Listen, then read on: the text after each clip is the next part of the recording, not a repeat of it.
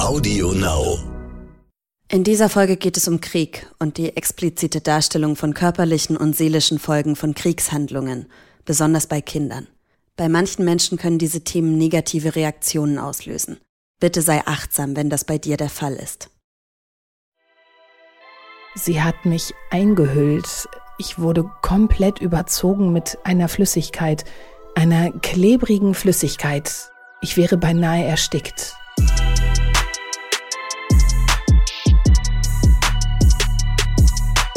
Climate Crime, der Podcast über Verbrechen an Mensch, Tier und Natur.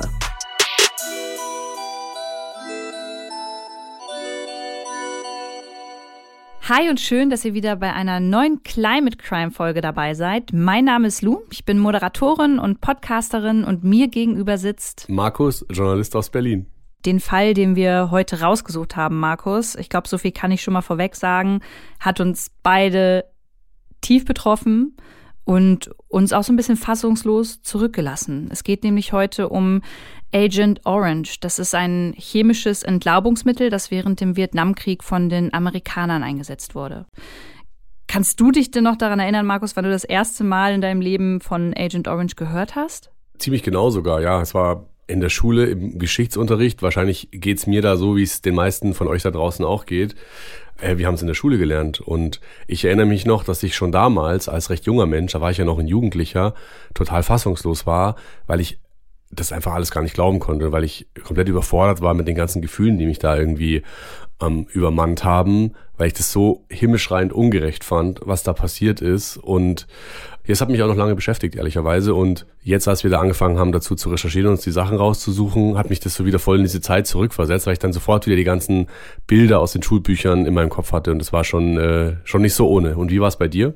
Ja, bei mir war es total ähnlich wie bei dir. Also ich habe darüber in der Schule gesprochen, aber so richtig intensiv mit Agent Orange und dem Vietnamkrieg überhaupt habe ich mich erst auseinandergesetzt für unsere heutige Climate Crime Folge und das, was ich dazu gelesen und auch gesehen habe, wir haben uns viele Videos und Bilder angeschaut, ähm, das geht mir zum Teil nicht mehr aus dem Kopf. Also da sind Bilder von Kindern dabei gewesen, denen Gliedmaßen fehlen oder die halt Tumore im Gesicht und am Körper haben, die nur noch auf allen Vieren gehen oder kriechen können, weil sie nicht richtig gehen können. Und ähm, das hat mich, ja, das hat mich einfach geschockt.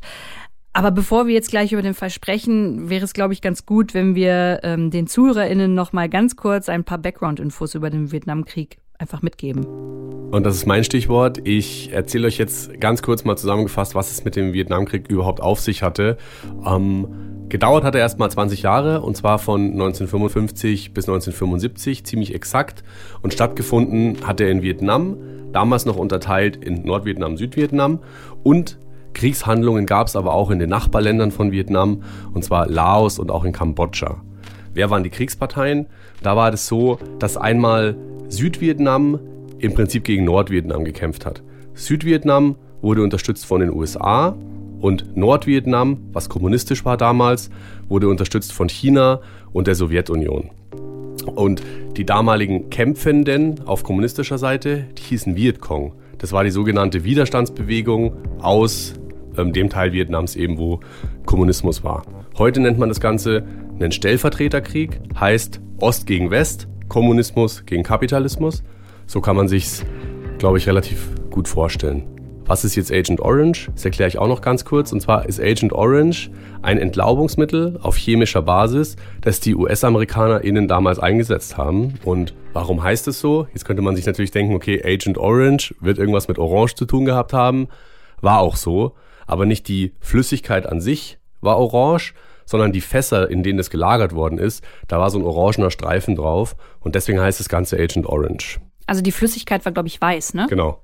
Und Ziel war es ja, dass die USA halt wollte, dass die Ernten des Feindes zerstört werden und vor allem die Sicht auf die Kämpfer des Vietcongs, die sich damals im Dschungel versteckt haben, ähm, ja, dass die halt befreit wird durch dieses Entlaubungsmittel, damit einfach Bäume keine Blätter mehr haben. Ganz genau. Und bei der Menge an Agent Orange, die da ausgekippt worden ist über Laos und Vietnam, sind wir bei 40 Millionen Liter. Und es ist deswegen problematisch, weil Agent Orange eben eine der giftigsten Varianten von Dioxin enthält. Genau, und das hört sich jetzt schon alles nach einem sehr heftigen Climate Crime Fall an. Und dafür haben wir uns heute die Geschichte der Vietnamesin Tran Tona A rausgesucht. Die ist nämlich Opfer von eben genau diesem Entlaubungsmittel, von dem du gesprochen hast, von Agent Orange geworden. Und das hat ihr Leben und das hat das Leben ihrer Familie für immer verändert. Die O-Töne zum Fall haben wir eingesprochen. Sie stammen aus Interviews mit der Deutschen Welle und dem Deutschlandfunk Kultur. Die Quellen verlinken wir euch in den Show Notes. Der Fall. Wir befinden uns jetzt alle gemeinsam Mitte der 60er Jahre. Wir befinden uns in Nordvietnam und es herrscht Krieg. Die Situation in ganz Vietnam ist super bedrückend. Es wird gekämpft und niemand weiß eigentlich, wie lange dieser Krieg noch gehen wird. Und eben in dieser Zeit ist Tran Tunaa 22 Jahre alt. Sie ist Lehrerin und sie unterrichtet zu dem Zeitpunkt Kinder in Schulen. Wir haben uns vorher ein paar Bilder von Tran Tunaa von damals angeschaut und können eigentlich feststellen, dass sie auf diesen Bildern immer eine sehr lebensfrohe, sehr selbstbewusste Frau mit langen, dunklen Haaren ist. Naa ist schon früh von ihren Eltern in ihrer Kindheit politisiert worden, mhm. weil die ganze Family politisch aktiv ist. Sie versteht also auch die Hintergründe und all das, was im Land da gerade abgeht. Und sie ist besorgt. Sie ist besorgt um ihre Familie und um alle Menschen, die dort leben. Und an einem Tag mitten im Krieg entscheidet sich Naa dann, sich dem Kampf gegen die Amerikaner anzuschließen und meldet sich freiwillig den kommunistischen Widerstandskämpfern des Vietcong an. Sie möchte nicht kämpfen, das ist ganz wichtig zu sagen, sondern sie möchte unterstützen mit ihrem Know-how als Lehrerin. Sie will den Kindern, die dort im Krieg im Vietcong aufwachsen, gerne Bildung mit auf den Weg geben, weil die dort vor Ort natürlich keine Schulen haben. Und sie sagt, hey, da kann ich super helfen, ich kann vielleicht auch ein bisschen journalistisch aktiv sein. Also packt sie ihren Rucksack und macht sich mit der Gruppe an Widerstandskämpfern auf dem Weg von Norden des Landes Richtung Süden. Auf diesem Weg durchqueren sie den Dschungel auf dem Ho Chi Minh-Pfad. Man kann sich das so vorstellen, dieser Pfad ist während des Vietnamkriegs sowas wie ein strategisches Militärnetz, um dort eben die Widerstandskämpfer mit Waffen und Nahrung zu versorgen. Dieser Pfad ist über 1000 Kilometer lang und du kannst dir vorstellen, dass man den nicht in drei Tagen durchquert, sondern dafür Monate braucht. Mhm. Sie machen sich weiter auf dem Weg. Überall um sie herum auf diesem Weg hört Naa immer wieder Bomben einschlagen, Flugzeuge über sich kreisen und sie weiß, das sind amerikanische Angreifer, sie müssen vorsichtig sein und die Angst ist eigentlich permanent in ihr drin, aber sie geht diesen Weg weiter. Es fehlt auch an Nahrung, an Trinken und an Schlaf, weil wie du dir vorstellen kannst, passt halt nicht alles in einen kleinen Rucksack, mhm. um irgendwie über Monate sich selbst und auch ähm, die anderen aus der Widerstandsgruppe ähm, zu versorgen. Sie machen mal Pause an Flüssen, sie gucken, was können sie aus dem Dschungel essen, welche Ernte können sie vielleicht benutzen, um sich einfach auch weiterhin zu ernähren. Und irgendwann machen sie im Dschungel Halt.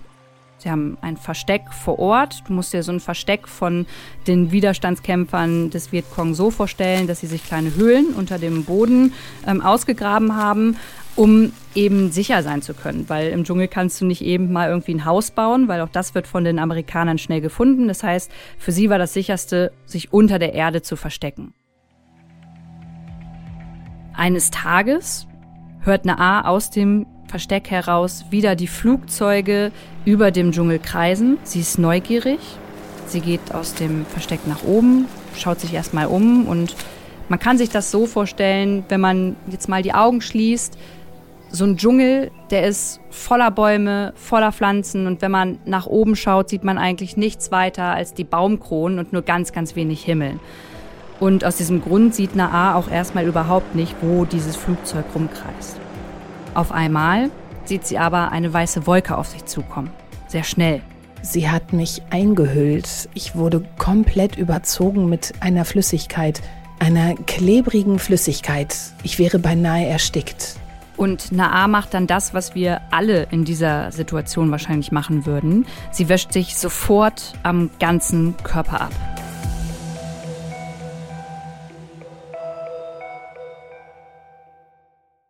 Nach dem Vorfall denkt sie erstmal gar nicht weiter darüber nach. Ihr Leben beim Vietcong geht im Dschungel weiter, der Krieg geht weiter, ähm, sie unterrichtet die Kids da. Aber in diesen zwei Jahren trinkt sie auch weiterhin aus den Flüssen und sie isst auch das, was eben im Dschungel wächst. Mhm.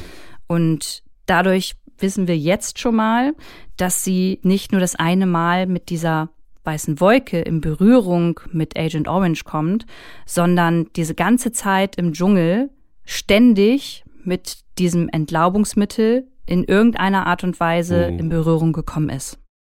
Die Zeit vergeht und zwei Jahre später, als Naa den Vorfall schon wirklich fast vergessen hat, bringt sie ihre erste Tochter Viet Hai im Dschungel zur Welt. Sie freut sich riesig, das ist ein kleiner Lichtblick für sie, gerade während dem Krieg einfach auch mal so was Positives äh, im Leben zu erfahren. Und Schon kurz nach der Geburt merkt sie aber, dass mit dem kleinen Mädchen etwas nicht stimmt. Sie war wie eine kleine Puppe, sehr süß. Aber nach drei Tagen wurde sie krank. Ihre Haut löste sich ab, sie wurde ganz gelb und sie konnte nicht mehr richtig atmen. Ich wusste nicht warum. Das kleine Mädchen hat einen schweren Herzfehler. Naa ist verzweifelt und verängstigt. Sie ist auch super überfordert, weil sie gar nicht weiß, was sie jetzt machen soll. Denn du kannst dir vorstellen, im Dschungel nach ärztlicher Hilfe zu fragen, ist zu dem Zeitpunkt schier unmöglich. Und deswegen entscheidet sie, sich auf den Weg zu machen, und zwar Richtung Saigon. Sie weiß zu dem Zeitpunkt, auch durch ihre journalistische Arbeit, dass in Saigon internationale Hilfsorganisationen sind, die ihrem Kind helfen können. Mhm. Und sie nimmt ihre Sachen, sie nimmt ihr Kind. Und das ist nicht ein Marsch von zwei Stunden, sondern das, das dauert schon ein bisschen, mhm. von dort da anzukommen. Aber sie macht sich eben auf diesen Weg. Und dieser Weg ist auch gleichzeitig ein gefährlicher Weg, denn man kann sich vorstellen, die Amerikaner machen ja keinen Halt. Die kreisen trotzdem weiterhin über den Dschungel und gucken eben, wo die Widerstandskämpfer versteckt sind. Und gleichzeitig sind in Saigon zu dem Zeitpunkt US-Truppen stationiert. Also sie will dorthin, wo der Feind ist. In die Höhle des Löwen geht sie sozusagen. genau, mhm. genau, um ihr Kind zu retten. Sie ist dann in Saigon angekommen und freut sich auch darüber, dass sie jetzt Hilfe bekommt, denn ihrem Baby, dem kleinen Mädchen, geht es einfach immer schlechter. Mhm. Aber sie schafft es nicht mehr rechtzeitig. Die Hilfe kommt zu spät. Das kleine Mädchen stirbt bevor Naa eine der Hilfsorganisationen erreicht. Sie hat mich verlassen, als sie gerade mal 17 Monate alt war. Ich habe mir immer vorgeworfen, eine schlechte Mutter gewesen zu sein, weil ich mein Kind nicht beschützen konnte. Inzwischen weiß Naa aber, dass sie keine schlechte Mutter ist, sondern dass Agent Orange verantwortlich für die Krankheit und damit auch für den Tod ihrer Tochter ist. Bis zum heutigen Tag gibt es eine Szene, die nie aus meinem Herzen verschwunden ist und die ich immer noch vor mir sehe. Als ich meine Tochter zum letzten Mal gefüttert habe. Bevor ich sie verabschieden musste, liefen Tränen aus meinen Augen. Sie hat mich angesehen, dann hat sie sich weggedreht und angefangen zu weinen. Und jetzt lass uns mal in die Gegenwart switchen. Heute ist Naa nämlich 80 Jahre alt. Sie hat den Vietnamkrieg überlebt und inzwischen zwei erwachsene Töchter. Okay, und wie geht's denn jetzt den allen? Also wie geht's ihr und wie geht's auch ihren Töchtern? Ja, das ist eine wichtige und berechtigte Frage. Naa selbst ist schwer krank. Sie hat Krebs und Diabetes und sie muss jeden Tag viele verschiedene Medikamente einnehmen. Und ja, ihre beiden Töchter hat das Ganze leider auch nicht verschont. Die eine Tochter hat auch Krebs, die andere Tochter ähm, hat schweres Asthma.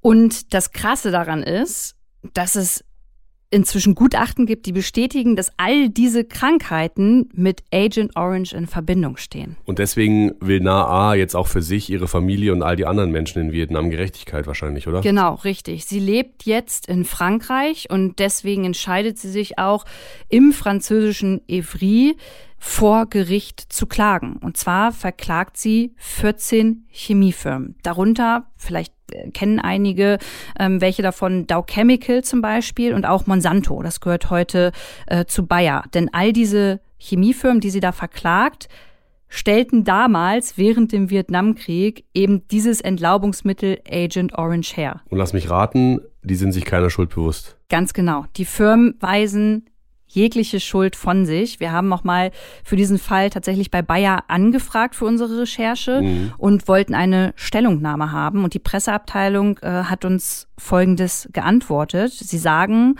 dass Unternehmen, die zu Kriegszeiten im Auftrag der US-Regierung produzierten, nicht für mögliche Schäden verantwortlich sind.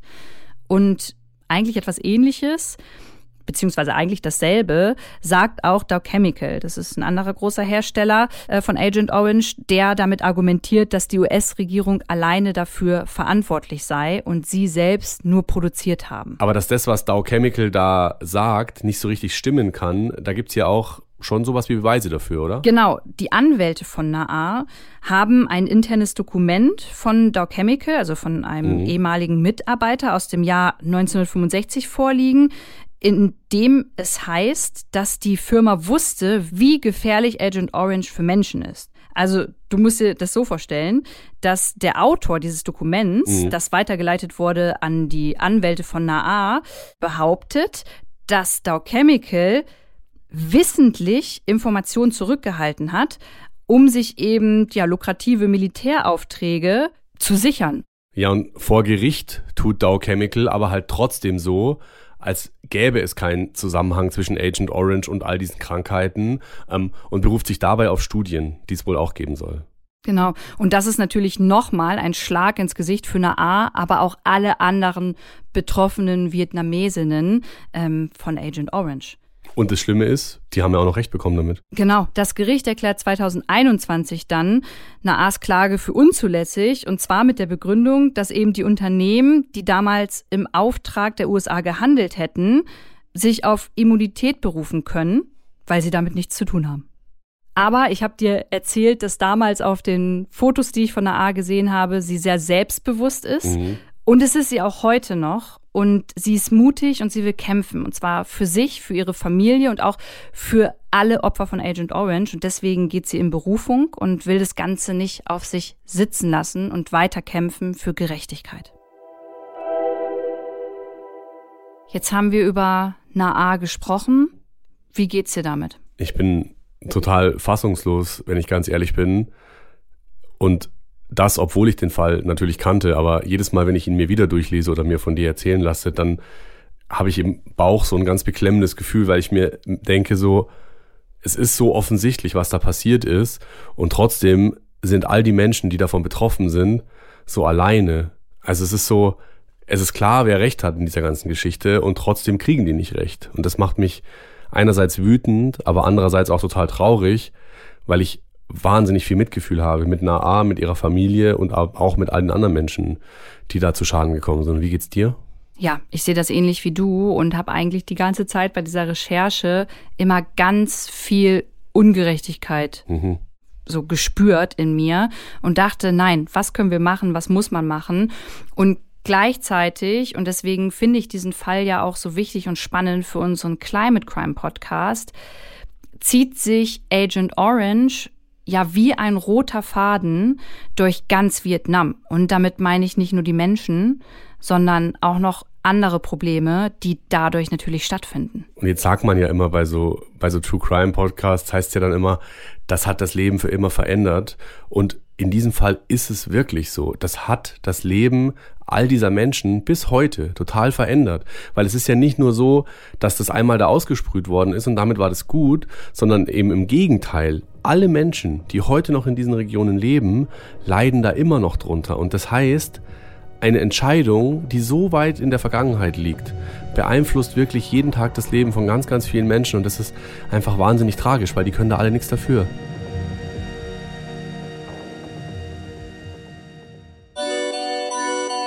Die Probleme.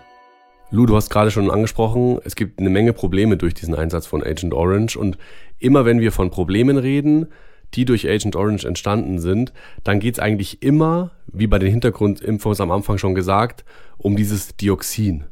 Dioxin ist ein Nebenprodukt, das entsteht, wenn man Agent Orange herstellt. Und dieses Dioxin ist hochgradig giftig und damit auch die Ursache für super viel Leid. Und um das nochmal so ein bisschen bildlich zu verdeutlichen, stellt euch vor, wir haben ein Trinkglas, ja, in dem Dioxin drin ist. Und das kippen wir in die Trinkwasserversorgung einer Stadt wie Berlin. Dann können dadurch alle Menschen, die in Berlin leben und mit dieser Trinkwasserversorgung in Berührung kommen, sterben. Ja, und dann kann man sich eben vorstellen, was es mit den Leuten in Vietnam damals gemacht hat. Und nicht nur im Vietnam, auch US-amerikanische Soldatinnen sind eben mit diesem Dioxin in Berührung gekommen, indem sie nicht von dieser Wolke irgendwie eingesprüht worden oder eingehüllt worden sind, sondern Tanks geöffnet haben oder eben aus dem Flugzeug das Kommando mit diesem Dioxin gegeben haben, um es eben äh, zu versprühen. Und ein Tropfen auf der Haut reicht halt aus, um lebensbedrohlich krank zu werden. Und da sind wir auch direkt beim ersten Thema, nämlich krasse Gesundheitsprobleme ausgelöst von Agent Orange. Und die vietnamesische Opferstiftung, die zählt bis heute mehr als drei Millionen Opfer von Agent Orange in Vietnam.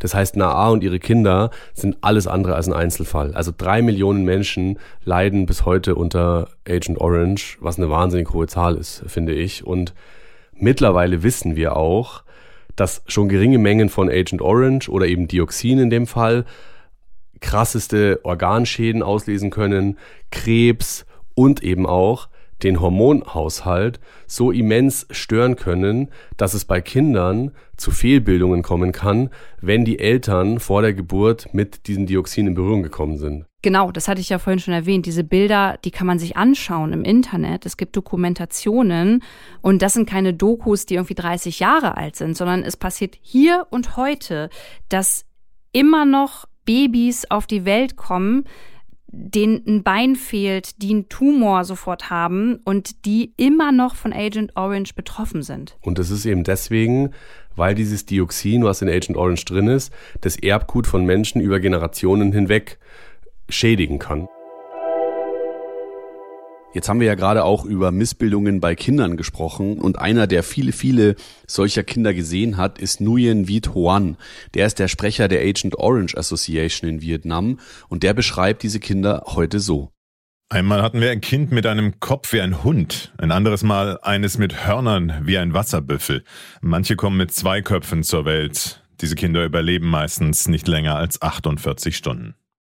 Ja, also diese ganzen Bilder und Videos, die machen mich natürlich komplett emotional und die Frage ist halt, wie sieht denn jetzt vor Ort die Situation in Vietnam heute aus?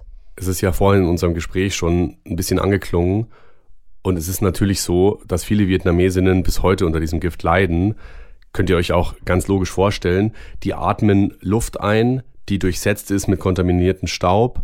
Die bestellen Felder, die verseucht sind, die essen Dinge, die auf Feldern wachsen, die verseucht sind. Das heißt, Menschen, die in verseuchten Regionen bis heute leben, nehmen jeden Tag wieder dieses Dioxin in sich auf. Zwar natürlich nicht mehr so hohe Mengen wie früher im Krieg direkt, aber Rückstände sind immer noch drin und wir wissen jetzt auch, die Hauptnahrungsquellen der Bevölkerung in Vietnam sind Reis und Fisch.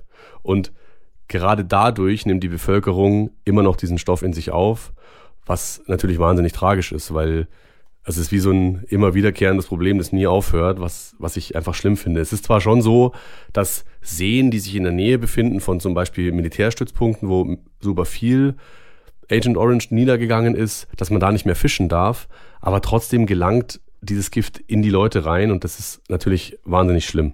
Ich habe ja eingangs gesagt, dass das heute hier dieser Fall nicht, nicht nur Menschen oder nicht nur Umwelt betrifft, sondern alles, ein ganzes Ökosystem. Und das sieht man hier leider, dass dieses Gift Tiere, Mensch, Böden, generell die Natur einfach vergiftet hat. Und WissenschaftlerInnen gehen davon aus, dass Vietnam noch Jahrzehnte unter diesen Folgen leiden wird, weil sich eben ein Großteil des Giftes in Böden angereichert hat. Und lösen lässt sich dieses Dioxinproblem laut Wissenschaftlern eigentlich nur, wenn es eine komplette Altlastenbeseitigung gibt. Und bis dahin ist natürlich noch ein langer und ein sehr kostenaufwendiger Weg. Die Politik. Es ist halt super ungerecht, wenn wir darüber sprechen, dass ein ganzes Land gefühlt, ja, damit alleine gelassen wird, ähm, dass es noch Jahrzehnte unter diesem Krieg, unter Agent Orange leiden wird. Und für mich, Markus, stellt sich einfach die große Frage, wer übernimmt diese Verantwortung? Es kann ja nicht sein, das ist wie so ein Elefant, der im Raum steht und alle sehen ihn, aber eigentlich gucken auch alle weg, weil niemand für den verantwortlich sein möchte. Ja, es ist halt leider oft so in, in solchen Fällen, dass es auf dem Rücken von Menschen ausgetragene Konflikte gibt. Also da ist jetzt Agent Orange ein Beispiel, aber es gibt noch ganz viele andere, über die wir sicher auch in diesem Podcast nochmal an anderer Stelle reden werden. Aber immerhin, und so viel kann man auch sagen, gerät ja gerade, was Politik angeht, in die ganze Sache zumindest so ein bisschen Bewegung. Ganz lange war die Haltung der amerikanischen Regierung, wir haben damit nichts zu tun, wir übernehmen dafür keine Verantwortung. Jetzt tut sich da aber was, und zwar genau seit 2016. Da hat nämlich der damalige US-Präsident Barack Obama zumindest mal zugesichert, dass sich die USA in Zukunft an der Beseitigung dieser von dir vorhin angesprochenen Altlasten beteiligen wollen. Was man jetzt sagen kann, okay, seid ihr ja ganz schön früh dran, aber ich finde, man muss auch würdigen, wenn mal ein bisschen was passiert. Und deswegen finde ich das gut, dass er das damals gesagt hat. Und was heißt das jetzt konkret? RegierungsvertreterInnen der USA haben zugesichert, dass sie ein Gebiet, das damals mit am meisten betroffen war, bis 2029 komplett von diesen Altlasten befreien wollen. Und die Kosten für diese Reinigungsaktion liegen bei ungefähr 300 Millionen US-Dollar. Und die US-Regierung will 183 Millionen, also ein bisschen mehr als die Hälfte davon übernehmen. Das heißt, jetzt ungefähr 50 Jahre nach Ende der Mission Agent Orange, ist immerhin mal ein Anfang gemacht und es wird gegen dieses Umweltproblem vorgegangen, was ich persönlich erstmal eine gute Sache finde, zumal ja WissenschaftlerInnen ganz klar sagen, die Hälfte des hochgiftigen Dioxins ist immer noch da im Boden. Das heißt, man muss da jetzt was machen und deswegen finde ich persönlich das gut, dass da jetzt endlich mal was passiert. Also ich verstehe alles, was du gerade gesagt hast und es ist immer ein erster guter, wichtiger Schritt, jetzt da auch mal mit einzusteigen. Aber als du mir gerade erzählt hast, dass von US-Seite ein bisschen mehr als die Hälfte, also der amerikanischen Regierung, da irgendwie dazugegeben wird, dass nun in Vietnam da die Altlasten äh, beseitigt werden, da dachte ich gerade, mein Schwein pfeift. Für mich ist es etwas, bei dem ich sage, Leute, ihr habt das bestellt, ihr habt das verwendet im Krieg, um Ernten zu vernichten, um äh, Baumkronen irgendwie beiseite zu schaffen, damit ihr wisst, wo die Widerstandskämpfer sind, äh, wie zum Beispiel Naa. Und jetzt wollt ihr gerade mal ein bisschen mehr als die Hälfte dafür übernehmen. Also wo ist denn da die Logik? Ja, also Du hast, du hast natürlich einen Punkt, dass du sagst, Verursacherprinzip, ihr habt das angerichtet, also müsst ihr jetzt auch dafür gerade stehen. Nur also ich bin weit davon entfernt, jetzt der Anwalt der US-Regierung zu sein, aber es ist halt im Krieg passiert und es waren Kriegshandlungen und da haben beide Parteien irgendwie schlimme Dinge gemacht und sich jetzt hinzustellen und zu sagen, die Amerikaner sind alleine schuld, ähm, ist eine naheliegende Meinung und finde ich auch absolut äh, legitim. Nur wenn ich jetzt mal die Gegenposition einnehme und jetzt mal den Advocatus Diaboli spiele, dann könnte man halt auch sagen, na okay, der Vietcong hat auch schlimme Sachen gemacht und das war halt im Krieg. Und wenn man jetzt sich ein bisschen auskennt mit so Kriegsrecht und wie das läuft, dann weiß man, dass es in den USA so ist, dass die Regierung grundsätzlich nicht verklagt werden kann für Entscheidungen, die sie im Kriegsfall getroffen hat, dann weiß man halt auch, dass es für all die Hinterbliebenen jetzt schwierig wird. Weil mit anderen Worten, die einzigen, an die sich die wenden können, sind die Hersteller von damals, weil die US-Regierung sowieso fein raus ist. Das heißt, theoretisch könnte die US-Regierung auch einfach sagen, wir machen gar nichts, wir haben damit nichts zu tun, das war im Krieg, was da passiert ist, ist da passiert und das ist heute vorbei. Das heißt, diese 183 Millionen haben die Amerikaner freiwillig dazugegeben und das finde ich erstmal cool. So. Und was wir uns natürlich jetzt fragen müssen ist, an wen können sich denn die Opfer wenden? Und da müssen wir aus meiner Sicht dann auch über die Chemiekonzerne sprechen, weil die haben das Zeug ja auch schließlich hergestellt. Über die Chemiekonzerne haben wir vorhin schon gesprochen. Wir haben gehört, dass NAA probiert hat, eben diese Konzerne zu verklagen mhm. und die sich darauf berufen, ey, wir haben das nur hergestellt und benutzt hat es die US-Regierung. Mhm. Jetzt haben wir aber gelernt, man kann die US-Regierung nicht für Kriegshandlungen verklagen. Heißt, die einzige Anlaufstelle, die Opfer eben haben, sind die Konzerne. Und jetzt ist nämlich was Spannendes passiert. Und zwar diese Soldatinnen, von denen du vorhin erzählt hattest, Lou, die über den Fässertransport und andere Arten mit Agent Orange in Verbindung gekommen sind. Du meinst die auf US-Seite? Ja. Mhm. Die haben klagen wollen. Die haben sich zusammengeschlossen und wollten eine Sammelklage machen gegen diese Chemiekonzerne. Da ist jetzt aber was Interessantes passiert. Und zwar 1984 schon, das ist also schon eine Weile her, haben sich diese Chemieunternehmen mit den potenziellen KlägerInnen auf einen sogenannten außergerichtlichen Vergleich geeinigt. Und ein außergerichtlicher Vergleich ist, wenn du dich, bevor es zu einer Gerichtsverhandlung kommt, einigst, passiert kein Gerichtsverfahren. Und in dem Fall war das so, dass über einen Fonds, den diese Chemiefirmen eingerichtet haben, 180 Millionen US-Dollar an Entschädigungszahlungen an diese Opfer von Agent Orange auf US-Seite bezahlt wurden. Und jetzt kann man sich natürlich fragen, okay, Momentchen mal, warum habt ihr das denn gemacht? Und da drängt sich natürlich schon so ein bisschen der Verdacht auf, dass diese außergerichtliche Einigung deswegen zustande gekommen ist, weil die Firmen Angst hatten, dass sie vor Gericht verlieren und es dann noch teurer wird. Ja, und wenn wir jetzt wieder auf vietnamesische Seite schauen, die haben ja im Jahr 2005 auch eine Sammelklage in den USA eingereicht, also eigentlich dasselbe, was auch die US-Soldatinnen vorhatten. Und diese Sammelklage wurde abgewiesen. Und zwar mit der Begründung, dass der Einsatz von Agent Orange keine chemische Kriegsführung sei und deshalb kein Verstoß gegen internationales Recht gewesen ist. Das heißt, mit anderen Worten, die US-SoldatInnen, die krank sind, weil sie mit Agent Orange in Verbindung gekommen sind, die haben ein Recht darauf, entschädigt zu werden, laut US-Firmen oder laut Chemiefirmen, aber die auf vietnamesischer Seite nicht. Und das ist natürlich einfach die Ungerechtigkeit sondersgleichen und auch an, an Perfidie meiner Ansicht nach nicht zu überbieten, weil es ja glasklar zeigt, dass da Menschen mit zweierlei Maß gemessen werden. Genau. Ich glaube, das große Problem ist, dass du halt heute nicht zu 100 Prozent wirklich beweisen kannst, dass Agent Orange der Krankheitsauslöser ist. Ich gebe mal ein Beispiel für dieses Problem bei den Entschädigungen. Diabetes zum Beispiel, ja. ja. Wenn du da nachweisen möchtest, dass du das hast, weil du eben mit Agent Orange in Kontakt gekommen bist, ist das super schwierig, weil Diabetes kannst du auch bekommen, wenn du dich scheiße ernährst oder wenn du zehnmal irgendwo einen Fastfood-Burger gegessen hast. Ja. Da ist es halt schwierig, eine Entschädigung für zu bekommen, um, wenn du halt sagst, ey, Diabetes, Agent Orange, da ist halt ein kompletter Zusammenhang. Das kannst du einfach nicht zu 100 Prozent nachweisen. Weil in so einem Menschenleben einfach mehrere Dinge passieren, die zu sowas führen können und nicht alleine Agent genau. Orange. Ja. Was aber nicht diese Ungerechtigkeit in den Schatten äh, stellen soll, die da einfach herrscht. Also das ist, deswegen haben wir den Fall ja auch rausgesucht, ja. weil wir beide dachten, das kann einfach nicht wahr sein.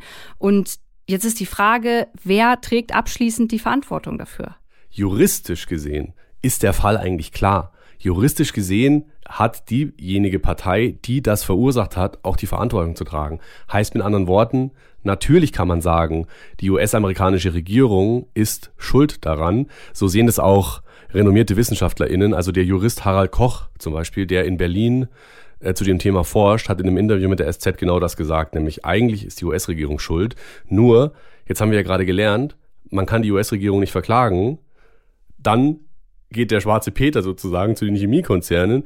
Die sagen aber auch, wir waren es nicht, wir haben es ja nicht eingesetzt, sondern nur hergestellt. Und somit ist es immer so ein gegenseitiges schwarzen Peter hin und her geschiebe. Und was ich total spannend finde, ist einmal zu unterscheiden zwischen der juristischen Schuld und einmal zu der moralischen Schuld. Und da würde ich gerne nochmal mit dir drüber sprechen, weil wenn man sich anhört, was Naa alles erdulden musste in ihren 80 Lebensjahren mittlerweile, dann muss man sich ja schon fragen, wo ist da die Moral?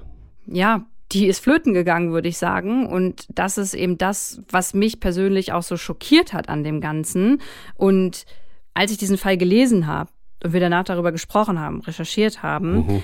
hat mich das an eigentlich eine sehr aktuelle Situation erinnert. Denn auch jetzt in der Situation der Ukraine haben wir oder sind wir mit diesen Buzzwords chemische Kriegswaffe seitens Russlands auch schon in Verbindung gekommen. Mhm. Also da, davon haben wir auch schon gehört. So und deswegen hat mich das noch mal so mehr mehr bedrückt, weil ich dachte, hey, das ist ein Thema, das kann heute auch noch mal genau so passieren. So und dabei gehen Tausende Menschen äh, drauf, also die kommen ums Leben unser Planet ist eh schon mega am Arsch und mhm. wird dadurch noch mehr am Arsch sein. Also wem geben wir bei sowas die Schuld und wie schaffen wir es auch, dass sowas nicht mehr passiert? Und dieser, dieser Vietnamkrieg ist auch deswegen ein schönes Veranschaulichungsbeispiel für das, was gerade passiert, weil wir sehen da total krass, wie Entscheidungen von vor 20, 30, 40, 50 Jahren die Menschen bis heute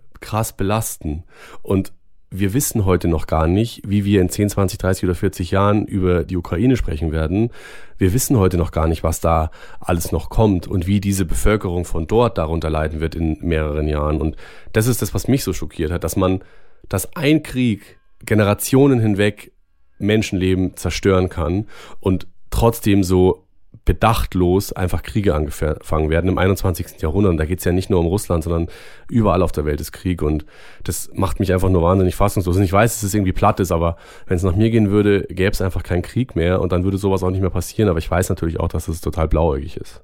Und gleichzeitig finde ich es so schön und empowernd und wichtig, dass es Menschen gibt wie Naa, ja. die auch mit 80 Jahren sich noch hinsetzen und sagen, Leute, das ist ungerecht, das geht nicht. Wir müssen kämpfen dafür, dass hier einfach die Wahrheit ans Licht kommt, dass Gerechtigkeit herrscht und ähm, dass Menschen, die Opfer von diesem Gift geworden sind, dass die entschädigt werden. Und deswegen habe ich ganz großen Respekt vor der Frau ja. und fand das eben auch nochmal wichtig, für diesen Fall zu verdeutlichen. Denn genau so eine Menschen braucht es. Die sind super inspirierend und uns hat das ja auch motiviert. Ja. Und wir haben uns danach auch, weil wir immer aus unseren Podcast-Folgen natürlich auch irgendwie mit einem Call to Action rausgehen wollen. Wir wollen überlegen, was können wir besser machen, was können wir anders machen ja. für Mensch, Tier und Umwelt. Ähm, dafür war das natürlich schön, auf der einen Seite Naa auch zu hören, weil sie uns sehr motiviert hat. Ist auf jeden Fall ein absolutes Role Model und eine Person, vor dem man nur alle Hüte, die man hat, ziehen kann, weil alles, was du gesagt hast, zu 100 Prozent stimmt. Also ich, mir geht's wie dir. Ich bin wahnsinnig froh, dass es solche Menschen gibt und ich hoffe auch, dass es noch mehr von der Sorte gibt. Und ich hoffe auch, dass viele Leute, die diese Podcast-Folge jetzt hören, für sich so das Gefühl mitnehmen, okay, auf der Welt läuft ganz schön viel schief und es gibt ganz viele schlimme Dinge, die passieren, aber es lohnt sich irgendwie für was einzustehen und nicht aufzugeben und sich diesen Kopf zu machen und sich nicht zu denken, hey, was geht mich das an, was da am anderen Ende der Welt passiert, ähm, sondern einfach sich da rein zu versetzen und versuchen rein zu, zu fühlen und zu sagen, hey, ich will ein anderer Mensch sein. Ich will nicht jemand sein, der mal vor Gericht steht muss, weil er andere Menschen irgendwie schlecht behandelt hat oder sonst was. Deswegen, ähm, ja. Das ist so dein Learning, das du da wahrscheinlich mit rausnimmst, oder? Ja, voll. Das kannst du tun. Ich habe noch tatsächlich ein weiteres Learning, das ich gerne mit euch nochmal teilen würde. Ich weiß, dass ich natürlich Agent Orange überhaupt nicht mit äh, einem Pflanzenschutzmittel, das bei mir zu Hause steht, ja, oder Gefühlsagrotan vergleichen ja. darf. D das ist mir äh, schon klar. Aber trotzdem hatte ich manchmal kurz diesen Gedanken, als wir in diesem Fall drin waren, ähm, was pack ich mir eigentlich auf meine Haut? So, wenn ich Kosmetik benutze, wenn ich äh, Spülmittel benutze, wenn ich Pflanzenschutzmittel benutze, also all diese Dinge, die wir im Drogeriemarkt einkaufen, ja. ich guck so gut wie nie hinten auf die Verpackung und selbst wenn ich drauf schaue, dann weiß ich nicht wirklich immer, was da wirklich drin ist, weil das sind irgendwie ähm, Abkürzungen, die, die habe ich in meinem Leben noch nicht gehört, ja.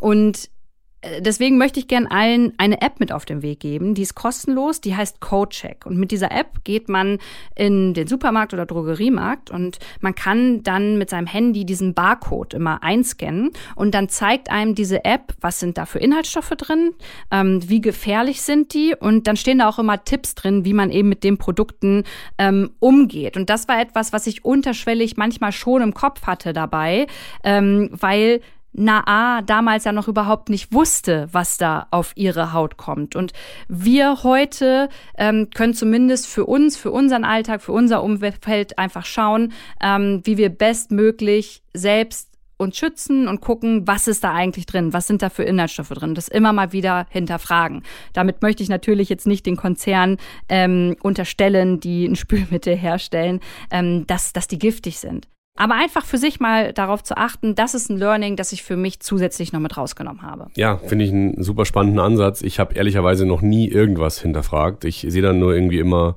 weiß ich nicht, Stiftung Warentest und so. Aber ja, ich glaube, es ist generell gut, sich in den Kopf zu machen und sich zu fragen, was tue ich hier gerade mir und meiner Umwelt an?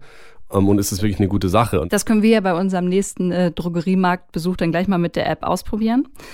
Und es äh, war mir heute eine Freude, Markus, mit dir über diesen Fall zu sprechen, weil er uns beiden so wichtig war. Und wir hoffen, dass ihr auch eine Menge mit rausnehmen konntet, für euch mitnehmt. Wir freuen uns, wenn ihr über diesen Fall mit euren Freunden, mit der Familie sprecht, wenn ihr vielleicht einfach die Podcast-Folge weiterleitet. Wir können spoilern, dass ähm, noch eine Menge weitere Climate Crime Folgen auf euch warten. Und wir haben auf Instagram, auf unserem Account Climate Crime Podcast, nochmal ein paar mehr Hintergrundinformationen. Die könnt ihr euch anschauen. Wir können dort gemeinsam in den Austausch gehen. Ihr könnt uns Feedback geben. Wir freuen uns mega darüber. Und ich würde sagen, an dieser Stelle sage ich Danke. Quellen findet ihr wie immer in den Show Notes.